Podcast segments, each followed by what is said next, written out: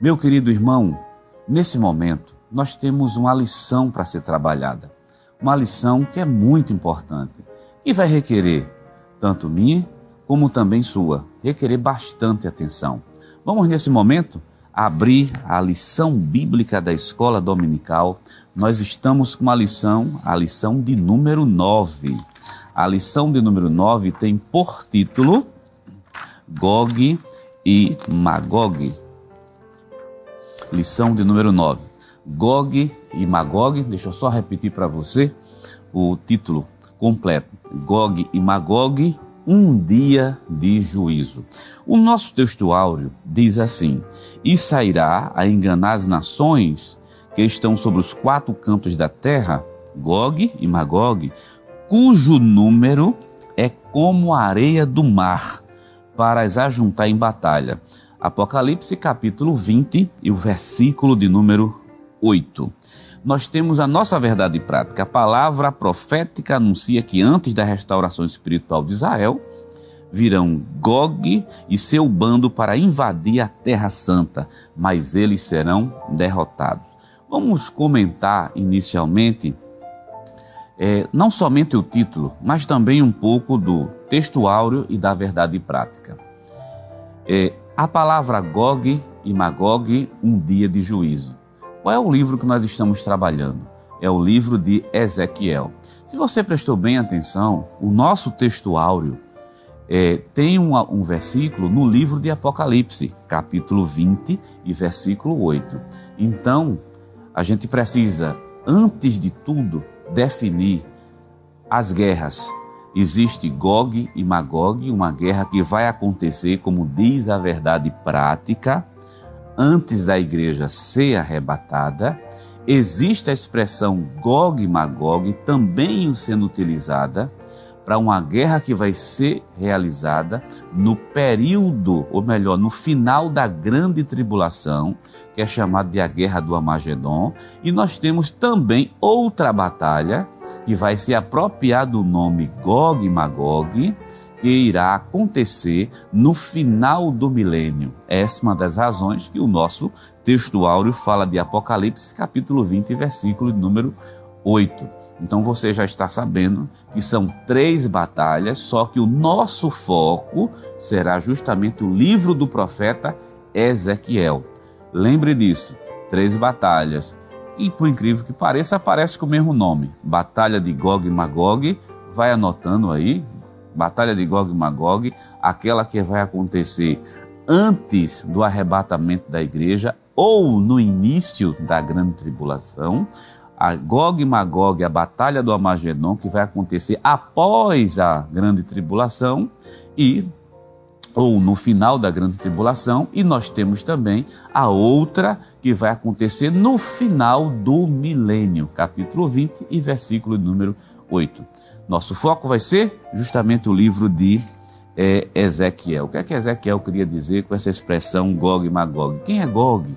Quem é Magog? Essas são as perguntas que nós vamos tentar responder aqui para você nessa manhã de domingo. E claro, além de responder quem são esses personagens, o que é que eles representam, também nós veremos quais são as lições que nós podemos extrair e que o Espírito Santo quer falar, pra, quer falar conosco nessa manhã de domingo.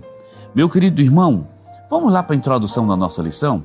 Vamos lá para a introdução. Precisamos ir para a introdução, que vai aparecer, claro, aí na sua tela. E eu vou ler com você a introdução por completo. Nós precisamos ler. Diz assim a introdução: A profecia cumprida na antiguidade bíblica tem levado a, a ala cética a argumentar que a profecia foi escrita depois do fato acontecido. Com relação às profecias messiânicas, não há como defender esse pensamento. Nesta lição, veremos as profecias de Ezequiel que tratam de eventos que ainda não ocorreram com Israel. Muito mais agora, com Israel no centro do noticiário mundial, eles não podem dizer que o profeta escreveu a profecia depois dos fatos. Vamos analisar a introdução? O autor, pastor Ezequiel Soares, ele começa falando fazendo esse seguinte comentário. Existem grupos, vou separar da seguinte maneira. Você tem grupos de teólogos que são considerados e chamados, se autodenomina de teólogos liberais. O que é que esses teólogos liberais têm em comum? Eles não creem na autoridade das Escrituras. Eles não aceitam a Bíblia como sendo inerrante e infalível. São críticos da Bíblia, são os teólogos de caráter liberal. Eles se alinham com a mesma fala de, de alguns ateus, que diz que a Bíblia foi escrita num período que os eventos já tinham acontecido. Em outras palavras, a Bíblia está narrando uma profecia. Depois que o evento aconteceu, foi que eles narraram. Era como se fosse a ideia que se passa aqui é que a profecia não acontece. Bom, mas vamos deixar claro uma coisa. Isso é um posicionamento de caráter cético, crítico, ateísta. Isso corresponde à realidade? Não. Porque se você abrir a sua Bíblia, lá no livro de Isaías, abra a sua Bíblia conosco. A Bíblia é o livro texto da Escola Bíblica Dominical. Tem um texto no livro de Isaías, capítulo 45, muito conhecido entre nós, muito conhecido. O capítulo 45 diz assim: Assim diz o Senhor, versículo 1: Assim diz o Senhor, o seu ungido, a Ciro, a quem tomo pela mão direita, para abater as nações diante da sua face. Eu soltarei os lombos dos reis para abrir diante dele as portas e as portas não se fecharão. Sim, por que está sendo citado esse versículo falando sobre Ciro? No momento que essa profecia foi citada por Isaías, faltava somente 700 anos para Ciro nascer. Em outras palavras, 700 anos antes de Ciro nascer, Veja que existe uma descendência por completa aí de avô, de, de pais e de, de avós que ainda não tinham nascido. Então, antes de Ciro nascer, 700 anos antes, nós vemos que Deus disse o nome e disse o que ia fazer. Então, quando Ciro aparece no cenário, o que é que acontece? A profecia se cumpre. Então, os eventos bíblicos, eles foram sim narrados, meu querido irmão, da seguinte maneira: Deus revelou e depois o fato aconteceu. Então, o teólogo crente, pentecostal, teólogo crente, salvo em Cristo Jesus, que crê na autoridade das Escrituras, acredita piamente que aquilo que está escrito aqui já vai acontecer. Nós temos profecias no Antigo Testamento que aconteceram já foram realizadas e muitas outras profecias que ainda vão acontecer, inclusive no nosso, no nosso tempo. Essa questão para a gente é de suma importância para a gente entender a questão de Ezequiel. Ezequiel fala de profecias, você vem estudando o livro de Ezequiel aqui conosco. Ezequiel fala de profecias que aconteceram, que foram ditas e que os fatos aconteceram naquele momento e vai falar agora de profecias que ainda vão acontecer. Nesse caso, a profecia que nós vamos trabalhar é a profecia de Gog e Magog, que ainda irá acontecer. É, antes de ir para o tópico 1 da lição, deixa eu só fazer uma breve correção, breve adendo. De, no capítulo 45 e versículo número 1 de Isaías, eu falei 700 anos, 700 anos, mas corrija, são 150 anos da profecia até o seu nascimento. Deixando só essa correção aí. 150 anos, da profecia ao o nascimento.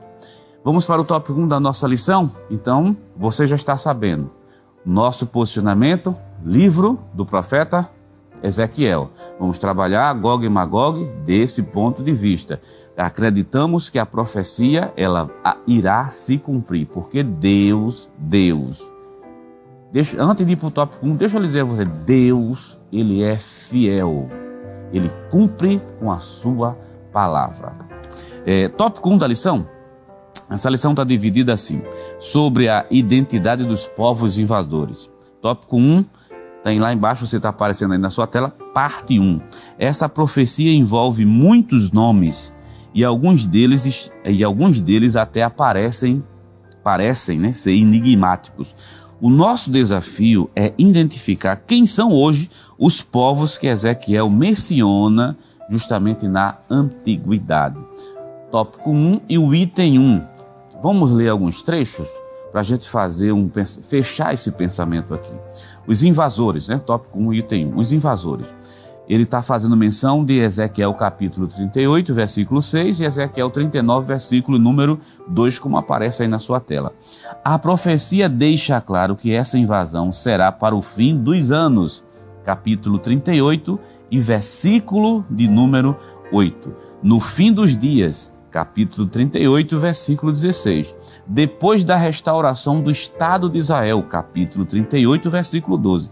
Isso significa que será antes da grande tribulação ou talvez no início dela. Portanto, não é a mesma batalha do Amagedon. Volta aqui para mim e vamos agora ler texto bíblico e vamos tentar, e vamos detalhar parte a parte esse tópico, esse item 1 do tópico 1. Primeiro lugar, baseado em Ezequiel 38, verso 8, diz que a invasão de Gog e Magog, a invasão de Gog, que vai reunir uma confederação de nações chamada de Magog, para destruir a nação de Israel, irá acontecer no fim dos dias. Baseado onde? Capítulo 38, versículo 8. Abra sua Bíblia conosco. Vamos abrir a Bíblia. Fim dos dias, capítulo 38.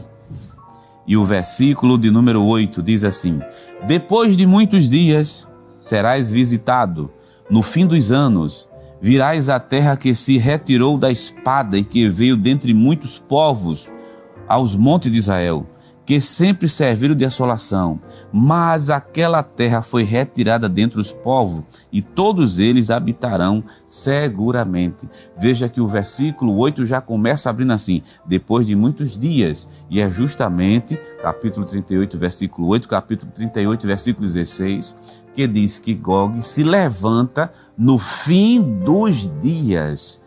Ora, quando vai ser esse fim dos dias? É justamente antes do arrebatamento da igreja. E no capítulo 38, versículo 12, o texto sagrado ainda diz que é depois que Israel for restaurado enquanto Estado.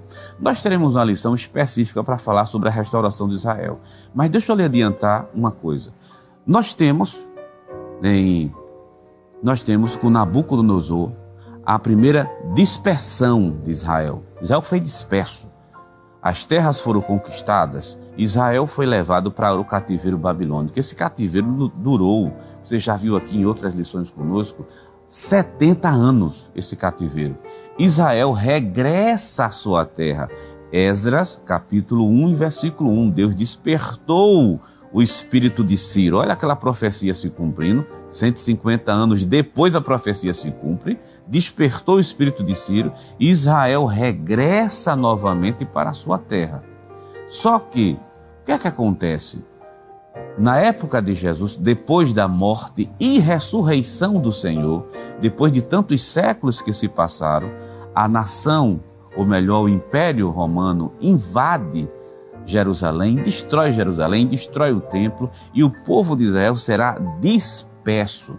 Essa dispersão vai ocorrer, Israel será espalhado, estará espalhado entre o mundo durante 18 séculos. Só que Israel voltou à sua terra e voltou quando? Em 1948 como podemos dizer, na nossa época, uma profecia se cumprindo. Abra sua Bíblia no capítulo 36 e o versículo de número 19 do livro de Ezequiel. Veja que coisa linda. Você que está em casa, presta bem atenção no, na linha de raciocínio que nós estamos trabalhando, que é o da lição da escola dominical. A guerra acontece depois que Israel está restaurado enquanto Estado, enquanto nação.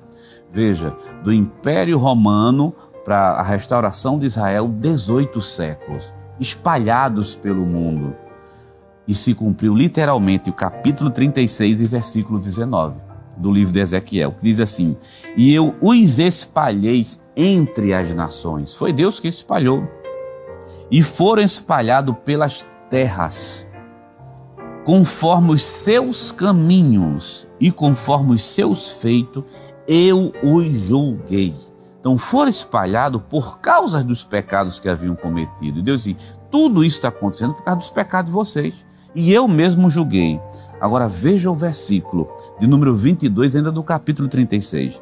Dize, portanto, a casa de Israel: Assim diz o Senhor Jeová: Não é por vosso respeito que eu faço isso, ó casa de Israel, mas pelo meu santo nome que profanaste entre as nações para onde foste. Deus está prometendo o seguinte: espalhei vocês e agora estou trazendo de volta para a sua terra. E o versículo 24 diz: E vos tomareis.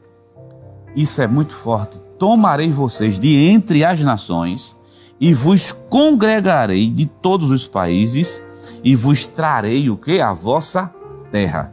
Então Israel foi fundado enquanto Estado a profecia se cumpriu no nosso tempo, 1948, meu querido irmão em Cristo Jesus, veja como Deus ele é fiel. Então a profecia de Gog e Magog é para o fim dos dias, ou melhor, o período que nós estamos vivendo, fim dos dias. Aí o autor também tem um cuidado de dizer que essa guerra de Gog, não confunda, não é a mesma guerra que vai acontecer no final da grande tribulação. Você se baseia assim: uma que vai acontecer no início da grande tribulação, que tem o nome de Gog Magog, a outra que vai se chamar também, chama-se Guerra do Amagedon, vai, vai ser chamada pelo nome de Gog Magog no final da grande tribulação, e a última que vai acontecer justamente em Apocalipse capítulo 20, versículo 8, que é no finalzinho do milênio. Vamos dar continuidade? As nossas, a, vamos dar continuidade ao, ao nosso conteúdo. Item 1, ou melhor, tópico 1, item 2, compreendendo a profecia.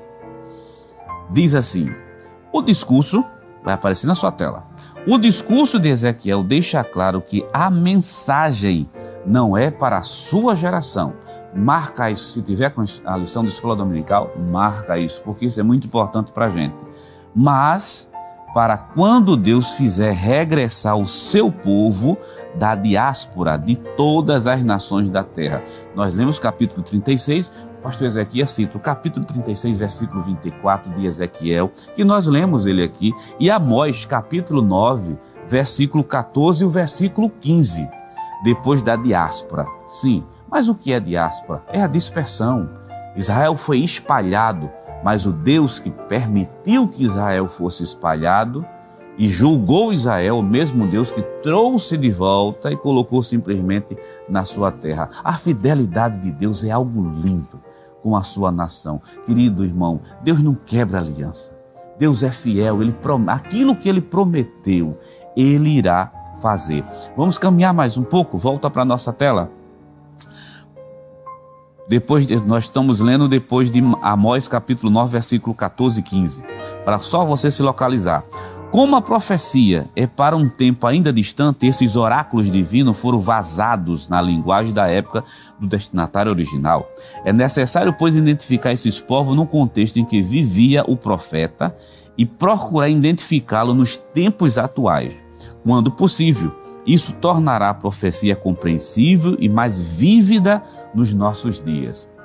pastor Ezequias aqui foi é, excelente, fabuloso. Ele diz: vamos identificar os povos, mas é bom deixar claro: esses povos foram identificados com base no momento que a profecia foi falada. E vamos identificar esses, vamos ver se é possível fazer essa identificação nos dias de hoje. Sim, aí já passamos direto para o tópico. Sim, estamos no tópico 1, passamos direto para o, o subitem 3, GOG. Vamos tentar identificar. Vamos ler isso? Vamos ler? Vai aparecer na sua tela? Vamos ler. Quem é Gog, né? Vamos tentar responder quem é Gog. Gog. O nome Gog, fora da profecia de Ezequiel, só aparece mais duas vezes nas escrituras. Um descendente de Rubem, sem qualquer vínculo com a profecia, e na revolta de Satanás contra Deus e seu, contra Deus e seu povo depois do milênio, em Apocalipse capítulo 20, versículo 8. Um outro acontecimento. Tais nomes em Apocalipse são emprestados de Ezequiel 38 e 39. É, vamos continuar. A enciclopédia judaica identifica Gog com o rei Gizes, também conhecido como Gogo, da Lídia, região da Anatólia, na qual na atual Turquia asiática. Essa é a interpretação da maioria dos expositores do Antigo Testamento e dos arqueólogos. Mas a descrição profética, esse ponto quero chamar sua atenção. Mas a descrição profética e também do Antigo Testamento diz o seguinte: parece indicar um título como Faraó no Egito, Chá na antiga Pérsia e César em Roma, e não o nome de uma pessoa. Volta para mim, vamos abrir a nossa Bíblia em Ezequiel capítulo 38. Vamos unir o comentário com o texto bíblico. 38, verso 1: Veio a minha palavra do Senhor dizendo: Filho do homem, dirijo o rosto contra Gog, terra de Magog, príncipe de Meseque de Tubal, e profetiza contra ele. Em primeiro lugar, meu querido irmão, Gog não é Gog não é uma pessoa em si não é o nome de uma pessoa. Gog não é nome de pessoa. Gog, na verdade, é um título.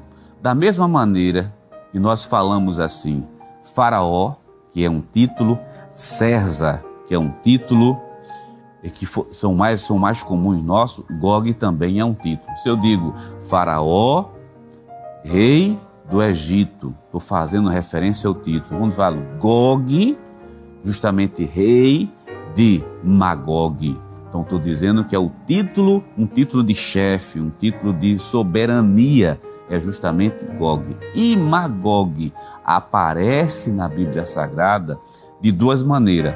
Magog enquanto descendente, vamos lá para o tópico 3 da lição, até para você se basear. Aparece como descendente, mas também aparece como região. O tópico 2 da lição disse 3, mas o tópico 2 e o item 1, Magog. Vamos unir. Você já está sabendo que Gog é título, né? Como Faraó e como César. Agora, e Magog? Veja. O tópico 2, que vai aparecer na sua tela, e o item 1, diz assim: Sobre a identidade dos povos invasores, parte 2. Magog. Onde é que nós encontramos isso? Ele faz referência a capítulo 38, versículo 2 capítulo 39, versículo 1, a parte B. É o nome de um descendente de Jafé, filho de Noé, que aparece em Ezequiel como um lugar. As fontes antigas incluem os habitantes precedente de Gomé. O historiador eh, judeu Flávio Josefo identifica Magog como os citas, um conjunto de etnia nômades que viviam na região norte do Mar Negro e do Mar Cáspio. Os citas aparecem no Novo Testamento juntamente com os bárbaros. Vamos lá. Magog é um nome que aparece na descendência de Noé. É o nome de uma pessoa.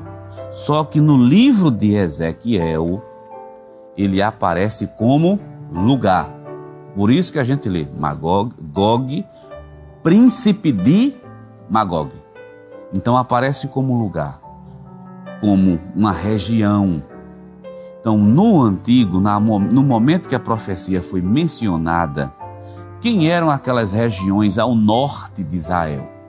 Observe, diz que Magog está ao norte. Capítulo 38 do livro de Ezequiel diz assim: 38 e o verso 2: Filho do homem, dirige o teu rosto contra Gog, terra de Magog, príncipe e chefe de Meseque de Tubal, e profetiza contra ele e dize: Assim diz o Senhor Jeová: Eis que eu sou contra ti, ó Gog, príncipe. Você já sabe que é um título.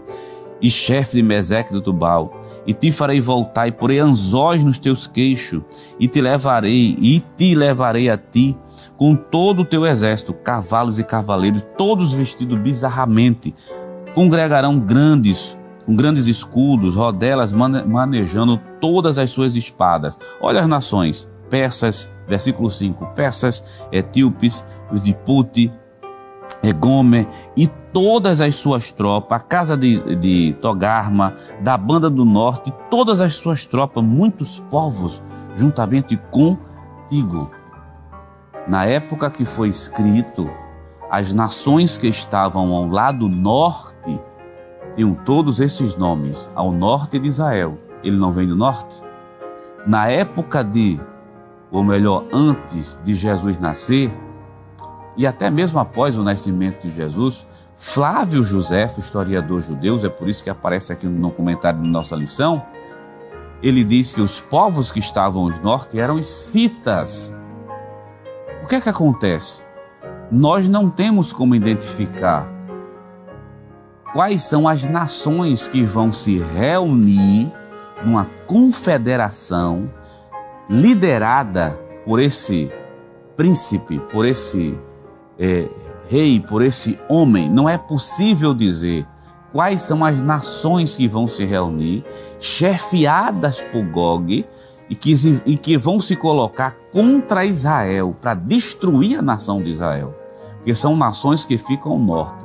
No momento da profecia, quando a profecia foi dada, o mapa que aparecia naquela época tinha alguns povos. No Novo Testamento tinha outros povos. E nos dias atuais? Tem vários povos, várias nações que estão ao norte. O mais importante, meu querido irmão, você que está em casa, é saber que existirá uma reunião, uma congregação de nações que vai se levantar, que irão se levantar contra Israel com a finalidade de destruir a nação israelita, liderada justamente por Gog. E é justamente sobre isso que eu quero mostrar a você um versículo que está lá no capítulo 38 e o versículo 13 do livro de Ezequiel. Agora fique com sua Bíblia aberta. Eles vão destruir. A ideia é de destruição. Esse é o propósito dessa invasão. 38 e o verso nós temos vários versos aqui. Tem o verso 10, o verso 11, o verso 12. O verso de número 10. Vamos ler? Abra sua Bíblia. Para você ver o propósito da invasão. Assim diz o Senhor Jeová: E acontecerá naquele dia que terás imaginações no teu coração e conceberás um mau desígnio. Isso é Gog. Deus está dizendo que Gog vai pensar. Versículo 11: E dirás: Subirei contra a terra das aldeias não muradas Virei contra os que estão em repouso, que habitam seguro, todos eles habitam sem muros e não têm ferrolhos nem portas. Isso a fim de tomar, olha a expressão, estou usando a revista corrigida, de tomar o despojo, de arrebatar a presa, de tomar, de tornar a tua mão contra as terras desertas, que agora se habitam contra o povo que se ajuntou entre as nações, a qual tem gado e possessões e habita no meio da terra. Então, o propósito dessa invasão, que vai acontecer antes do arrebatamento da igreja, antes do início da grande tribulação, essa invasão que vai ser contra Israel, liderada por essa confederação de nações, e é bom deixar claro, não é o mundo, são algumas nações, o propósito é simplesmente saquear Israel, destruir Israel, pegar o que tem dentro da nação israelita, um propósito maligno. Veja que o versículo 10 é assim: Tu está concebendo no teu coração um desígnio maligno, pensamentos perversos, com a finalidade de matar, de destruir, de acabar com a nação de Israel. Esse é o propósito de Gog, invasão. Mas qual é o resultado dessa invasão? Observe bem. Capítulo 38 e o versículo de número 18 diz assim: Sucederá, porém, naquele dia, no dia em que vier Gog, contra a terra de Israel, diz o Senhor Jeová, que a minha indignação subirá a meus narizes. Versículo 19. Porque disse no meu zelo, no fogo do meu furor, que naquele dia haverá grande tremor sobre a terra de Israel. Pense bem comigo dez nações se reúnem, liderada por um príncipe, se coloca contra a nação de Israel. Usemos a lógica. Aonde é que dez tem poder, ou melhor, aonde é que um vai ter poder para vencer dez? Essa confederação está em maioria. Israel em desvantagem.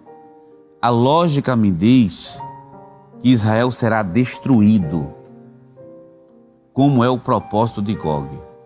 Mas é nesse momento que Israel estará em aperto, sem condições de lutar para vencer. E uma coisa é lutar, outra coisa é lutar para vencer.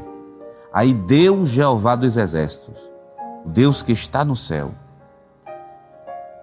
irá chegar naquele momento, irá se intervir, irá derrotar Gog e toda essa confederação de nações, para mostrar que Deus é fiel com a sua palavra e que Deus cuida e ama do seu povo, nesse caso aqui, seu povo Israel. Veja o versículo 23, meu querido irmão, capítulo 38. Deixa a Bíblia aberta aí, capítulo 38, versículo 23. Observe bem. Ou melhor, vamos ler o versículo 22, porque o versículo 22 mostra as armas que Deus vai utilizar para vencer essa confederação de nação. E, a, e contenderei com eles, é Deus falando, versículo 22. E contenderei com ele por meio da peste e do sangue, e uma chuva inundante, e grandes pedras de saraiva, fogo e enxofre, farei cair sobre eles, e sobre as suas tropas, e sobre os muitos povos que estiverem justamente ali.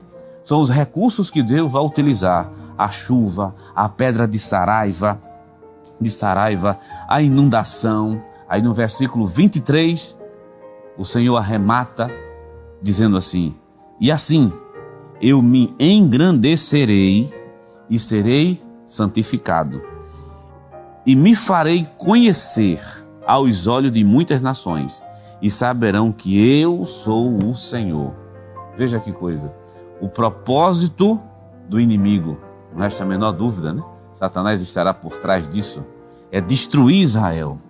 Por isso que Deus permitiu, ou irá permitir, mas o propósito de Deus, nesse momento de aperto, nesse momento de invasão, é fazer com que o nome do Senhor seja santificado, engrandecido aos olhos das nações.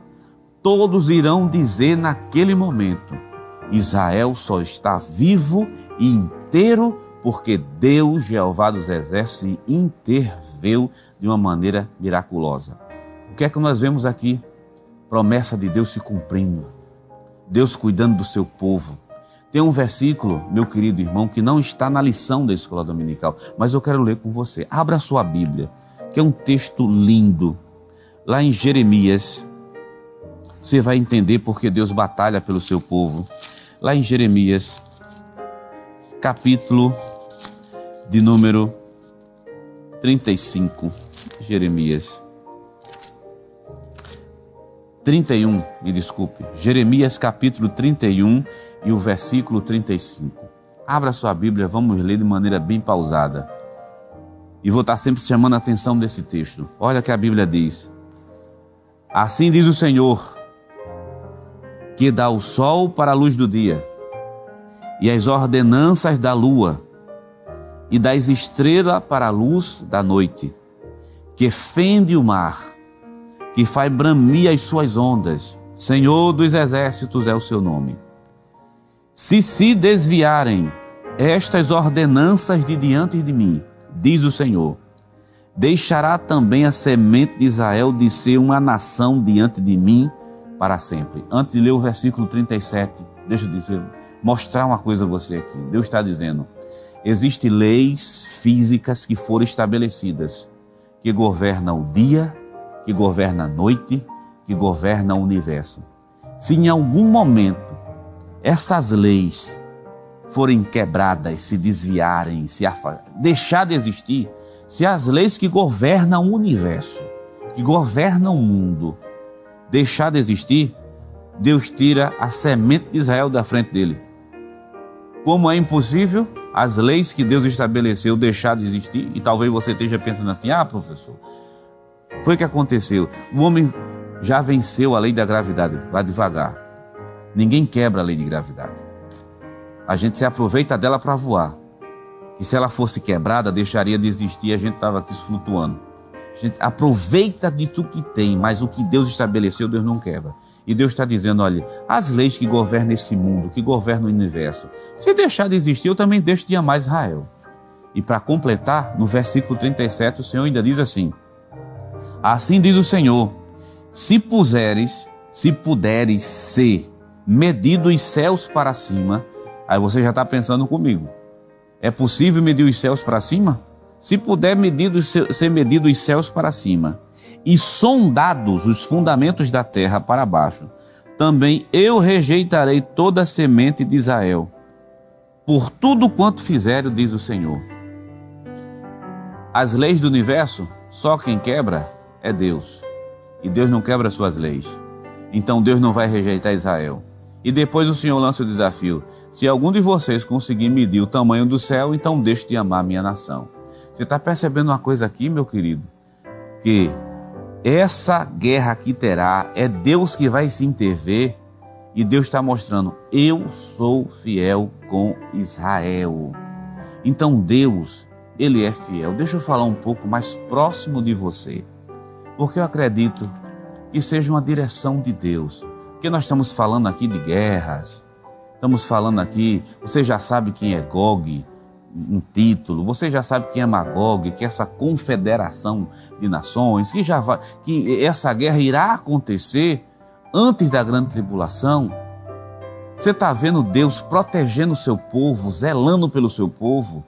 Deus garantindo e dizendo o seguinte: se alguém poder medir o céu, eu tiro Israel da minha presença. Como ninguém pode medir o céu, então ninguém vai tirar Israel da sua terra. Ele ficará ali. O que é que nós estamos vendo? Fidelidade. É a primeira coisa que eu quero deixar para você nessa manhã de domingo aqui. Deus é fiel com a palavra que ele fala. Ele cumpre então descansa, meu querido, teu coração. Se Deus te falou alguma coisa, se Deus te disse, se confidenciou para você algo, ele vai ser fiel, ele é fiel para cumprir com a sua palavra. Quem falha é a gente, mas Deus não falha de jeito nenhum. Uma segunda lição que nós podemos tirar disso aqui, já que essa lição vai acontecer, já que essa guerra acontece antes do arrebatamento da igreja. O que é que nós estamos vendo? Deus Jeová dos Exércitos, guerreando por Israel. Por isso que eu fiz aquela conjectura aqui com você. Se são dez nações contra um, então a coitada da primeira nação vai ser destruída ali. Então, como Israel não tem força para vencer, Deus guerre, tá, está guerreando por Israel. E Deus pode guerrear as tuas guerras. O que é para a gente fazer, a gente faz. E Jesus, é, e Jesus deixa muito claro isso. O que é para a gente fazer, quem vai fazer é a gente. Mas quando não existe mais possibilidade, acabaram-se os recursos humanos, acabaram-se tudo, não tem força, não tem saída. Deixa Deus guerrear tuas guerras. Deixa o Senhor, Deus dos exércitos, se intervir tem hora que não é a força do braço. Você está percebendo uma coisa no texto aqui que Israel, por mais que tenha armas, não consegue vencer? É, fazendo uma conjectura, né? deixa eu usar uma figura de linguagem. Não é a força do braço de Israel que vai vencer, não. É Deus que vai vencer. Então diga você, não é a força do seu braço que vai fazer você vencer. É Deus que vai batalhar por você. Querido irmão em Cristo Jesus, nessa manhã de domingo, saia daqui confiante que Deus guerreia as tuas guerras. E tem um versículo que eu quero ler com você para fundamentar isso aqui que nós estamos falando. Então lembre disso, essa lição ensinar para a gente duas coisas importantes. Ainda tem mais uma: fidelidade. Deus é fiel com a sua palavra. E segundo, É Deus quem batalha pelo seu povo. Ora, se batalhou por Israel, batalha pela igreja. E batalha também individualmente por você para lhe dar vitória. Ah, não tem saída? Tá sem jeito? Deixa com Deus. Ele já entra ganhando. Você que está em casa. Então, se você que está em casa, se você crê justamente nessa palavra que é uma direção de Deus para o teu coração, aí mesmo em casa, dá um glória a Deus, porque Deus está batalhando as tuas guerras. Vamos ler um salmo para complementar o conteúdo aqui da lição? Salmo 46. Vamos lá, Salmo 46. Vou voltar. Salmo 46 e o versículo de número 9 ficará para você, para você meditar nessa manhã de domingo. Diz assim a palavra de Deus: Ele faz cessar as guerras. 46 e verso 9 até o fim da terra. Olha o versículo 9. Ele quebra o arco e corta a lança, queima os carros no fogo. Versículo 10: Aquietai-vos e sabeis que eu sou Deus, serei exaltado entre as nações, serei exaltado sobre a face da terra. E falando de lanças e de arcos, quando a gente olha o capítulo 39, ou melhor, o 38, né? No livro de Ezequiel, principalmente 38, 39 também fala, 38 de Ezequiel, tem um, tem, tem um momento que a Bíblia diz que Gog vem, né? Essa, é, com suas lanças, suas lanças, e Deus é quem vai quebrar essa lança. Claro que a linguagem está sendo usada aqui de maneira metafórica. Se a guerra vai acontecer que vai acontecer no início dessa grande tribulação, antes do arrebatamento da igreja, hoje ninguém batalha mais com lanças. As nações batalham com seus mísseis. Com mísseis. Ora, quem é que consegue segurar um míssil? Ninguém. Sim, coloca um asterisco aí. Ninguém, humanamente falando. Mas Deus que vai quebrar as lanças de Gog é o Deus que vai quebrar, neutralizar os mísseis que irão contra Israel. Meu irmão, Deus é um Deus poderoso. Deus é o Deus Jeová dos exércitos, que tem poder para cessar qualquer batalha e neutralizar qualquer arma do inimigo. E eu falo para você especificamente de neutralizar qualquer arma que o inimigo levante para lhe matar, para lhe destruir. Deus neutraliza. Deus tem poder para isso. Querido irmão em Cristo Jesus, daqui a pouquinho a gente já, nós já estamos terminando. Talvez você esteja perguntando: e o tópico 3 da lição? E o tópico 3? O tópico 3 nós vamos resumir de uma forma assim, rápida, porque todo o tópico 3 é para tirar uma dúvida sobre a questão se a Rússia vai ser uma nação contra Israel ou não nesse período dessa, dessa guerra de Gog e Magog. Deixa eu só lhe dizer uma coisa. A Rússia, a palavra Rússia foi utilizada, é óbvio, não tem o menor sentido, na época, porque houve uma confusão, porque a palavra Rosh foi, trado, foi entendida como sendo Rússia e disseram vai ser a Rússia que será contra Israel naquele momento ali. Mas é bom deixar claro uma coisa: nós já falamos aqui, não é possível dizer quais são as nações. O que nós podemos dizer a você nesse momento, fazer um resumo geral dessa lição, é: são dez nações, uma confederação que se junta sobre o comando de um líder para destruir Israel no início da grande tribulação, ou seja, antes do arrebatamento da igreja. Isso é o que nós precisamos saber. Sem nomes, somente os eventos. E o que é que a gente precisa aprender dessa lição? Fidelidade. Deus é fiel com seu povo. O que é que nós aprendemos com essa lição? Deus guerreia nossas guerras. O que é que nós aprendemos também com essa lição? Deus é quem cuida e zela pelo seu povo. Logo, é Deus quem cuida de você, zela por você e protege justamente você e toda a sua vida. Então, agradeça a Deus nesse momento pela fidelidade, pela proteção de Deus e por ele guerrear as suas guerras. Que Deus te ajude, que Deus te abençoe nessa manhã de domingo e que fique essa mensagem para o teu coração. Fidelidade, cuidado e um Deus que te protege do mal e é o único que pode neutralizar as setas do inimigo. Deus te abençoe em Cristo Jesus.